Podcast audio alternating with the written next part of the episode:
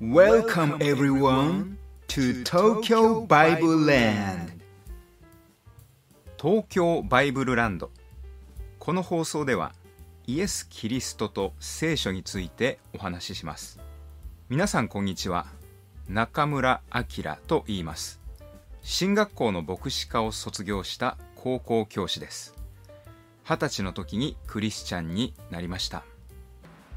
第20回の今日は「御心か許容か」というテーマでお話しします。あるクリスチャンの男性が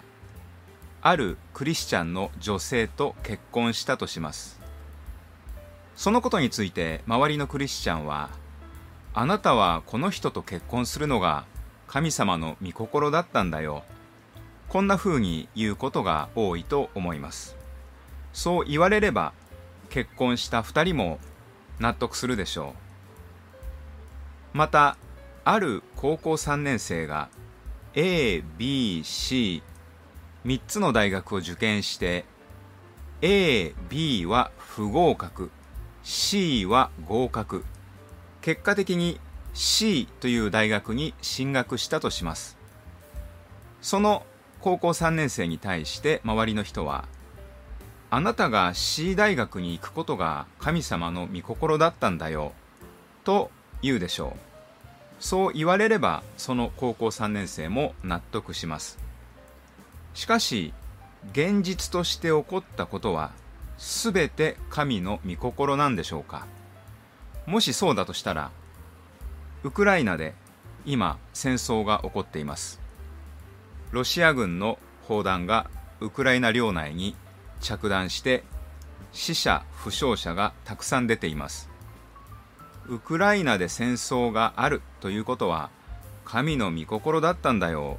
ということができるでしょうか。あるいは1945年の8月に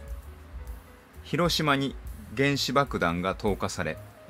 長崎に原子爆弾が投下されたこと。それは神の御心だったんだよということができるでしょうか。神の御心だったということはできません。では一体何かと言いますと神はそのことを許容された。御心ではないけれどもそういうことが起こることを許容された。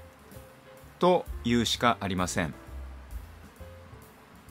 聖書の中にも旧約聖書サムエル記第1という書物を見ますとイスラエルの人々が私たちにも国王が欲しいと言い始めて神はそれに反対の立場であったわけですけれどもサウルという国王が建てられることを神は許容しました。このように現実として起こったことの中には神の御心でそうなったということがある一方でサウルが王として建てられるというように神の御心ではなかったけれども神はそれを許容したということがあります。ですから何でもかんでもああこれは神の御心だったんだ。あなたに起こったことは神の御心だよということは危険です。皆さんも今までの人生の中で起こったこと神の御心だったということもあるでしょうし神の御心ではなかったけれども神は許容されたということもあるでしょう。旧約聖書サムエル記第1の中でイスラエルの人々が私たちにも国王が欲しいと言い始めてサウルという国王が建てられた。神がそれを許容なさった。このことから神のご性質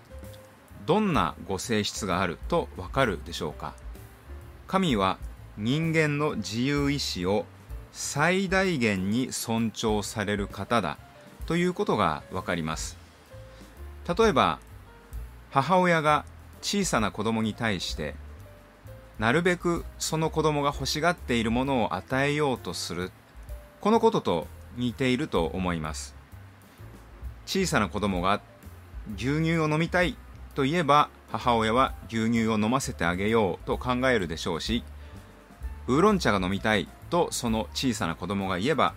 母親はウーロン茶を飲ませてあげようとするでしょう。神も全く同じようになさいます。サウルという国王がイスラエルに建てられた時に神のお心はイスラエルの人たちがそんなに国王を持ちたいというのであれば国王を持たせてあげよう。つまりイスラエルの人々の自由意志を最大限に尊重してあげよう。これが神の許容です。もちろん神も何でもかんでも許容なさるわけではありません。神が許容なさらないことはこの現実世界において起こりません。時々地球上にある核兵器が全部一斉に使われたら地球は滅亡してしまうよなどという人がいますがそういうことが起こらないのは神が許容していないからです。1945年以降の世界において核兵器を使おうと考えた国家指導者は何人もいました。しかし実際に核兵器が使われなかったのは神がそれを許容せずその国家指導者の考えを変えたからです。ですから神が許容なさらないことは起こらないということができます。その一方で神が心に決めておられることつまり神の御心であればそのことは何があっても必ず実現するということも知っておくべきだと思います。ダビデがイスラエルの国王となることは神がすでに決めておられました。ダビデはサウルに憎まれ何度も殺されそうになりますが結局殺されずにダビデは生き延びてユダの国王として7年間イスラエルとユダを合わせた領土の国王として33年間統治することになります。神の御心であればどんなに不利な条件であってもそれは実現する。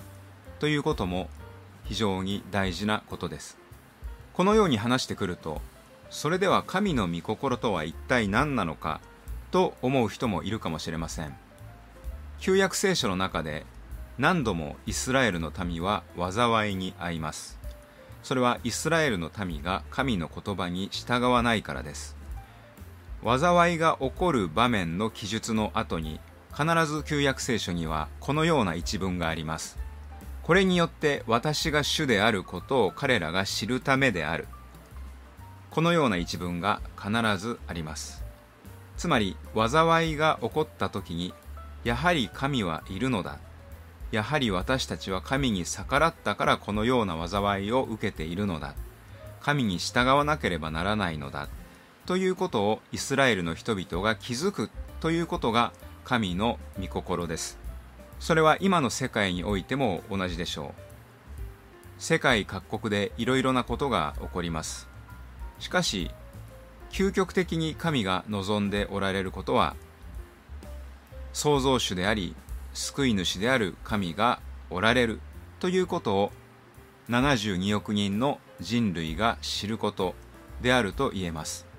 創世記の中でアダムとエバは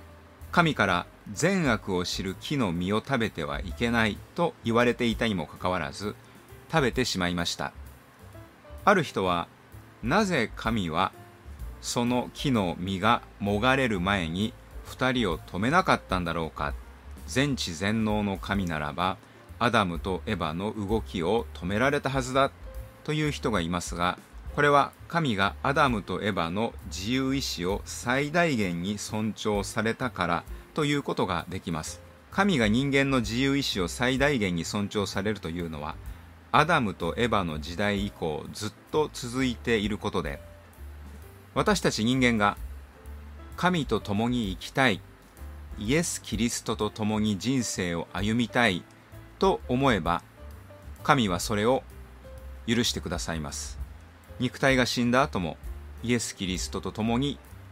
天国で永遠の時間を過ごすようにしてくださいます。これも神が人間の自由意志を尊重なさるからです。その一方でこの世の人生を生きている数十年の間神などいないイエス・キリストなど信じないそんなものは不要だという態度を貫き通した人は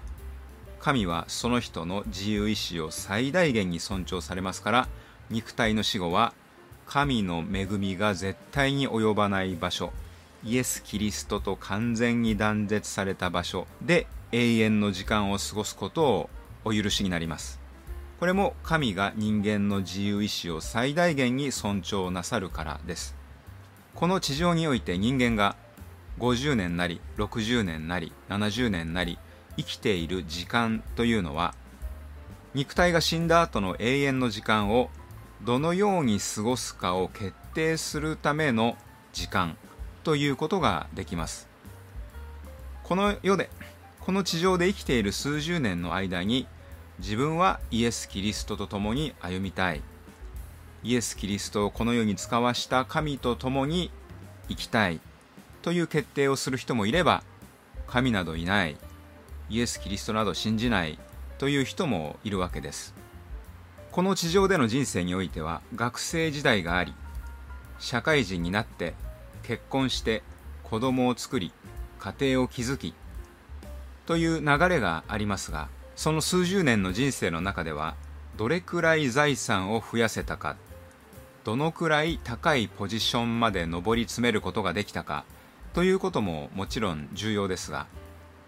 肉体が死んだ後の永遠の時間をイエス・キリストと共に過ごすことに決めるのか。神もイエス・キリストもいらないという世界で過ごすことに決めるのか。この決定も非常に重要なものです。今日は御心か許容かというテーマでお話をしていますが皆さんが今この放送を聞いているのは神の御心であると信じます。皆さんが今この放送を聞いていることが神の望んでいないことなのに神は一時的に許容している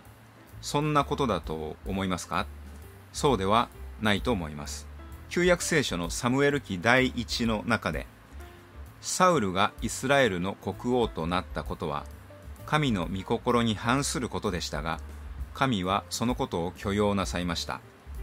今の世の中においてもある人物が大統領になったり首相になったりということが世界各国でありますが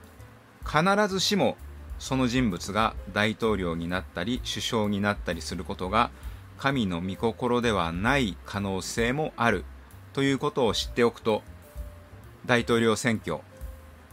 首相が誰になるのかというニュースを見るときの見方が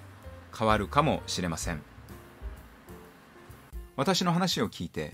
自分もクリスチャンになってみようかなと思う方は今から私が祈りますので私の後について自分の言葉で祈ってみてください。天の父なる神様今私はイエス・キリストを救い主として受け入れたいです。今まで神様のことを知らずに生きてきました。今日からは神様を私の人生の主人としてお迎えいたします。イエス・キリストが十字架で血を流しまた命を捨てたことによって私の罪が許されたと信じます。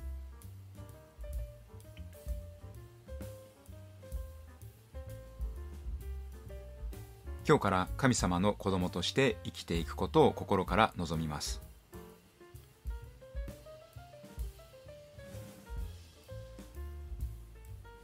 イエス・キリストの救いの御業を信じます。